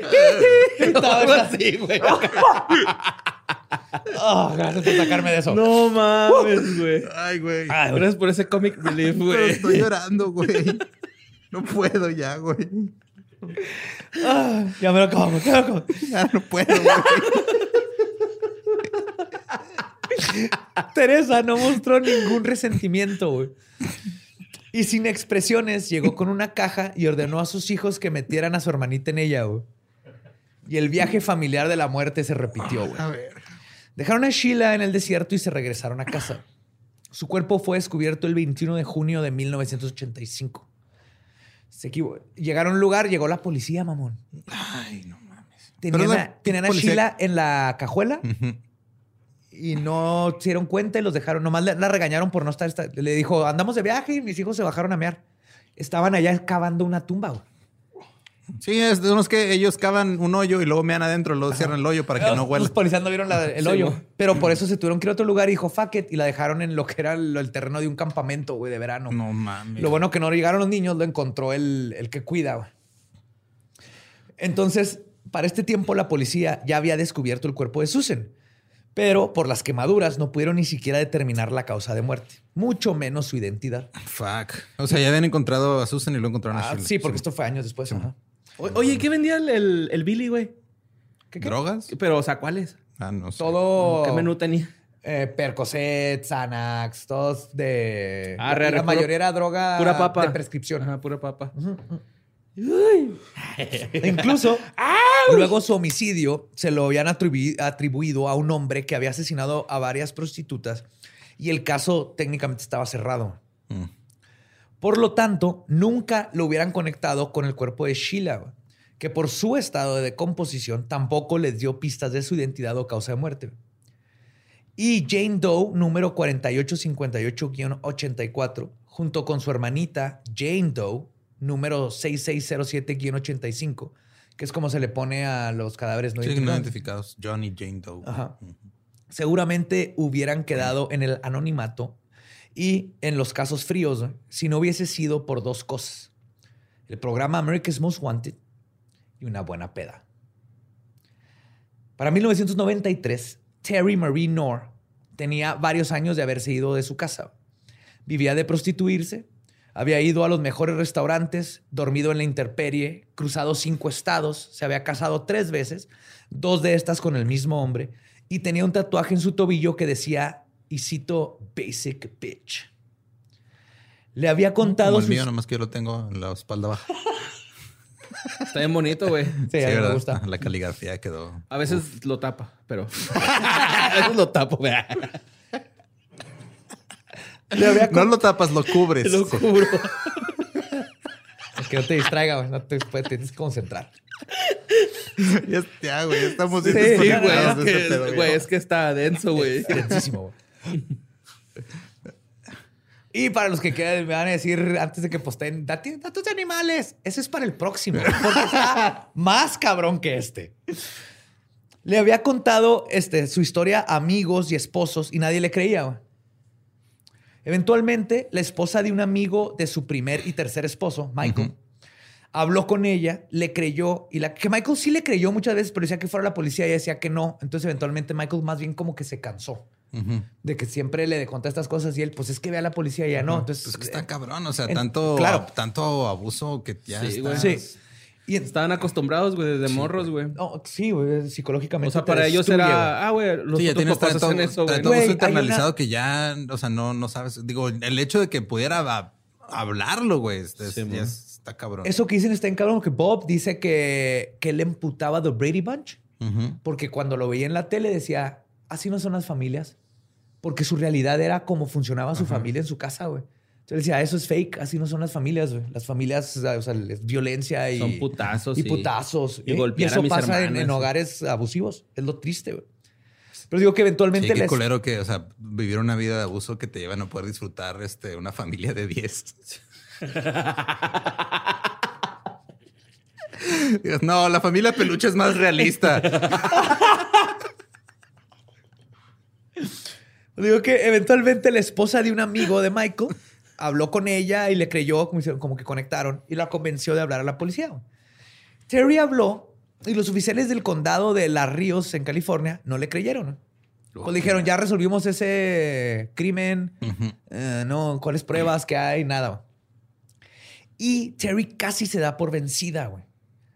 Hasta que se puso una buena peda, prendió la tele y estaba viendo America's Most Wanted, que era un programa que empezó en los 80s, eh, empezado por Walsh. Hablamos de él en, eh, Sí, con ajá. Jeffrey Dahmer, que él- creían que él pudo haber este, matado a su hijo, pero no fue Jeffrey Dahmer. El punto es que Walsh ah, inventa, America- inventa este, saca America's Most Wanted y ahí tú hablabas para decir tips de gente que estaban buscando o decir que el- alguien hizo un crimen y iban a investigar. El punto es que decidió llamar. Sherry, una de las encargadas de recibir llamadas, escuchó su historia y le dijo, no puedo poner tu caso aquí porque necesitamos que ya haya un reporte, pero habla este número directo, comunícate con eh, tal persona en Nevada, con tal oficial. Así que Terry marcó y le contó al sargento John Fitzgerald su historia. Cuando él revisó el caso, se dio cuenta que Terry sabía datos que solo la policía conocía, como el tipo de anillo que Susan traía puesto. Ok. Con esto se reabrió el caso y se le adjuntó, se le adjuntó el asesinato de Sheila. Y Susan. O sea, Ah, Susan. es que Ah, Susan. Shuna- ah, Sí, cierto, es que el de Susan se lo habían atribuido a un A un asesino. asesino. Un ajá. Entonces aquí dijeron, no mames, sí, este Susan no es de este güey y si nos está diciendo que la otra es su hermana Sheila, tiene que ser el mismo, ¿no? Ajá. Para su suerte, Robert North Jr. ya estaba en la cárcel cumpliendo una condena de 15 años por asesinato en segundo grado por un robo. Ay, güey. Es como terminaron los hermanos. ¿no? Sí, pues sí. Su ejemplo. hermano Bill fue encontrado igual de fácil en su casa. güey. Fueron y lo encontraron. Entonces, de volada, agarraron el caso, sacaron órdenes de aprehensión y pum, uno ya está en la cárcel, el otro está aquí. güey. En juicio. El detective que fue, se apellidaba de Coco, de, de Checo, perdón, tocó la puerta y en la mejor forma de arrestar a alguien, dijo lo siguiente. güey. Voy a I'm in cambiar. love with the coco. Este, voy a cambiar el nombre de Bill por el tuyo, Lolo, para que, para que sientas la experiencia de lo que sintió Bill cuando lo arrestó este caballero detective, güey. Ok. Tú nomás contéstame. ¿Te llamas Eduardo o Lolo? Eduardo. ¿Te gusta que te digan Eduardo entonces? Sí. Ok, Eduardo. Básicamente tenemos aquí una orden para tu arresto en tu contra por asesinato. Nice. Está hermoso, güey. Y con eso los dos hijos estaban en custodia. Teresa fue un poco más difícil de encontrar, pero el buen detective Fitzgerald estaba en el caso. En noviembre de 1993 comenzó a revisar meticulosamente todos los alias que se sabía que Teresa utilizaba en todas las bases de datos que se le ocurrían. Y en estos tiempos no era fácil. No, tenías que empezar. con- Ya hemos oído un chorro de casos de cómo era imposible inclusive buscar nomás en tu propio estado, ¿no? Donde Sí, estaba alguien. Sí, no estaban conectadas todavía también, ¿no? Ajá, no. Pero se la pasó viajando a diferentes, este, ¿cómo se llama? Eh, Jurisdicciones. jurisdicciones.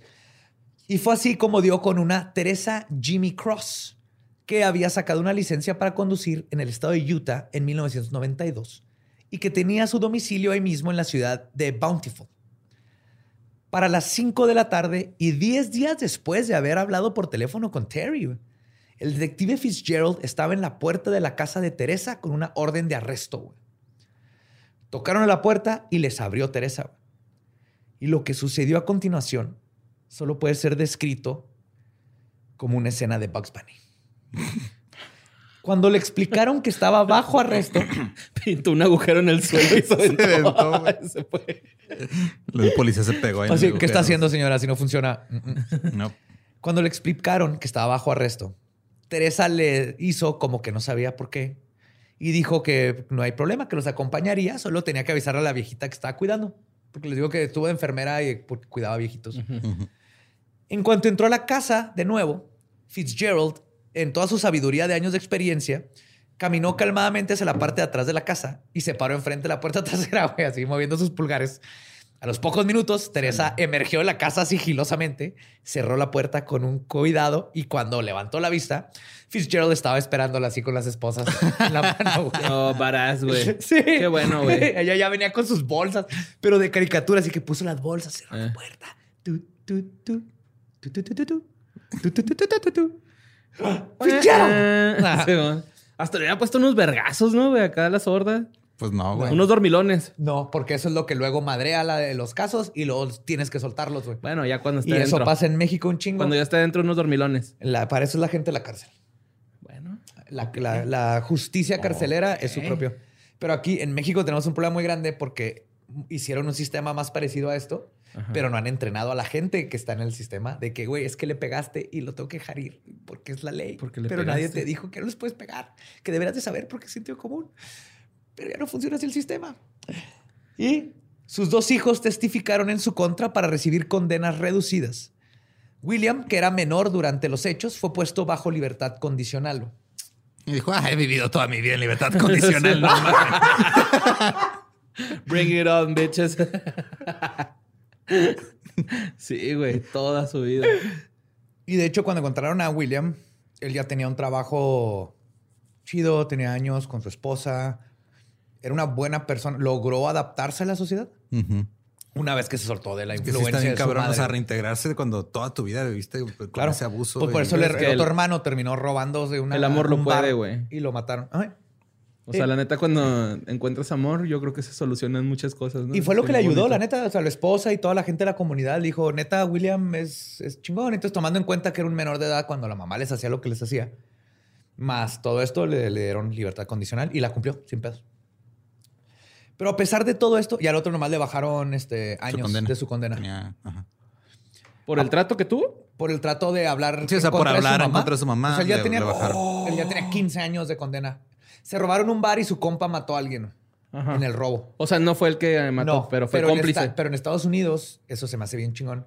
Si alguien, si tú eres parte de un atraco o algo y a alguien matan a alguien, tú Los eres igual de culpable por el asesinato. O sea, otro Sí, grado, por, eso pero- hay, ajá, por eso hay grados. Primer grado, segundo grado. Ajá. ¿Y Pero- ese cómo sería? ¿Como el segundo? Ese es el segundo grado. Sí. O sea, si tú eres el getaway, el de la película, el que maneja, y uno de tus compas en el banco mata a alguien, tú Eres eres tercer grado ahí. segundo, Segundo grado, grado. de Ah, asesinato. es ¿también? Sí, porque, eres, porque tú estabas ahí cuando mataron a ¿Y alguien quién es el por- tercer grado entonces? sin querer. Ah, ok, ok, ok. Como el babo, ¿no? Que cuando mató a su compa. Cosas así. Ah, fue sin querer. ¿Cuál vamos? El de Cártel Santa. Ah, no me sé esa historia. Sí, no mató a un güey acá. Le... O como habla su hermano. Ándale. Ay, güey. Los, sal- los salinas a la sirvienta.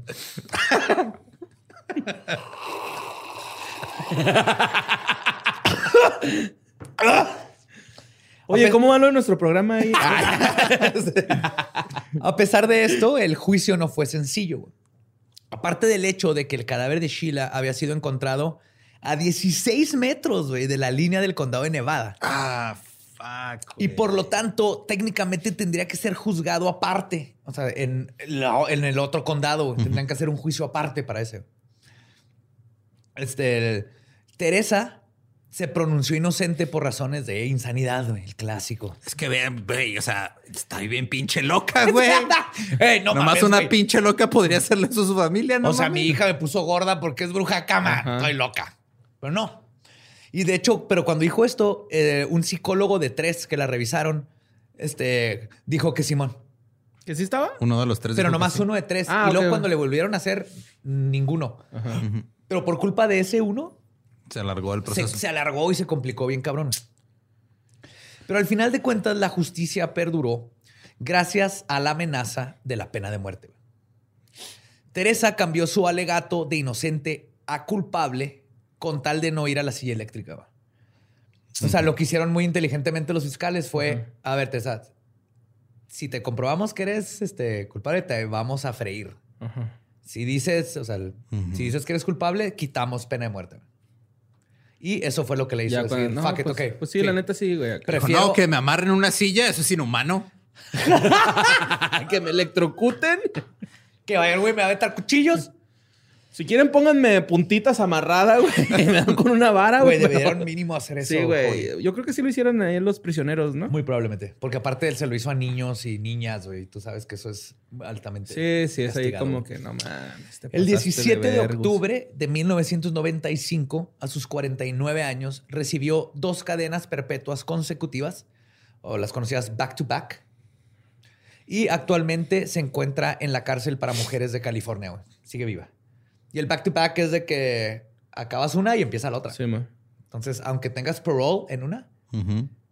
Sí, pues sí. te lo pueden sí. dar, pero, pero te falta la otra vida. güey. Oye, Sí, pero, puedes apelar y una de las dos y luego la otra sigue ahí. Entonces, pero, o sea, entonces los casos se manejaron el de Nevada y el de Califas ahí mismo. No, la chingaron en el de Califas nada más. Pero entonces si sale de ahí, pueden los de Nevada así como que no puedes salir, güey. Son dos Échamela. cadenas Bueno, perpetuas seguidas, güey. Ajá, En digo, un caso así remoto, ¿se tendría que ir a, a Nevada? o- Nevada o- la podría pedir. Ah, En caso de que, que viva dos vidas, Ajá. salga. Pues Sí. ya es este puto que se murió y luego acá que no, no, que siempre no. Y... Ajá, pues por eso la ley en Inglaterra dice lo vamos a ahorcar hasta que esté muerto. Para que no pasen esas cosas. Ajá. Y la ironía más grande de todo es que fue durante su estancia en la cárcel y su juicio que Teresa por fin logró perder ese peso que tanto le preocupaba, güey. La- cuando la- le dijeron culpable, salió así con la piel como colgándole como este reptiliana, así demacrada, y por fin bajó de peso, nomás porque estaba en la cárcel. Wow. Y esa fue la historia de Teresa Nor. no, pues a la verga. güey. Sí, güey, que se ve mucho a Alaska. Sí, la neta sí que... Yo creo que sí deberían de haber rostizado la... En, en vez de cadena perpetua, güey. Así que les... Pues sí, es que Nos son. vale vergos y te vamos a quemar, güey. Pues que no puedes, o sea, digo, entiendo el feeling y, y lo, el gobierno. lo que sientes. Puedes hacer lo no, que güey. quieras. O sea, es- no, no puedes este, estar torciendo el sistema judicial a tus sentimientos, güey. Por eso existe el sistema judicial. Ajá. Y cuando funciona, en, en teoría, cuando funciona, debería funcionar de una manera, pues más o menos igual para todos, güey. Sí, pero por ejemplo aquí sabemos perfectamente que ella es la culpable. Pero ese mismo se le, se le puede aplicar a alguien que es inocente, güey. Y luego lo mata. Eso es lo culero. Eso es lo Sí, güey. Y mientras, mientras exista eso, no se puede. Oye, y aún o así, sea, digo, quieres algo, me voy a escuchar muy mamón, pero quieres prueba de que el sistema está jodido. Ella mató a dos de sus hijas, güey. Una la quemó viva y la otra la dejó ahí encerrada. Y le fue mejor que un güey que pagó con un billete falso en una tienda, güey. Y el- ese güey ni siquiera tuvo derecho a juicio. Ah, Por eso no puedes estar este, adaptando el sistema. No, es que te- tampoco que se pase de verga ese güey. ¿Por qué chingados va a comprar con billetes falsos, güey? Todos le chambeamos cabrón como para que venga ese ¿cómo güey. sabes que, era, que él hizo el billete falso? güey? Yo lo vi. No sabes de qué estamos hablando, ¿verdad? Estamos hablando de George Floyd, güey. Ah, ok. Ah, ok. Sí, no, no, no. Y aparte, el- aquí el, el punto es que creo que a final de cuentas, ¿sabes? Este tipo de personas les va peor toda la vida en la cárcel que el ejecutarlas. Entonces creo que si hay un buen sistema, porque peor de los casos, si tienes un sistema que tenga fallas que vamos a seguir teniendo, mínimo tener la oportunidad de decir, I'm sorry, y salirte y luego cómo te recompenso, que no puedes regresarle años de vida a alguien, pero mínimo no le quitaste su vida. Entonces, el ejecutar, sí, todo nuestro instinto es de esa persona no se merece Como los viejitos, ¿va? Que salen de viejitos y eran inocentes. Sí, es horrible. se rompen en llanto, pero así culerísimo. Hay gente que ha estado saliendo porque era inocente, que les acaban de comprobar por el ADN y todo, que no les tocó, no conocen los celulares ni el internet, güey.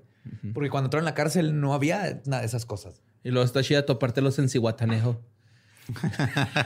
Haciendo su vida. Sí, en una balsita. Pues bueno, eh, Estuvo culero. Estuvo bien culero, Badía, este. Ya vámonos. Síganos en todos lados como arroba leyendas podcast. A mí ya, chingue su madre. Ya, a ningún Eduardo ahí estoy en redes. Hagan lo que quieran. Ay, a mí sí síganme. Estoy como Mario López Cabé. Me encuentran como Elba Diablo. Nuestro podcast ha terminado. Podemos irnos a pistear. Esto fue Palabra de Belzebub. Y feliz día del mes de las madres asesinas.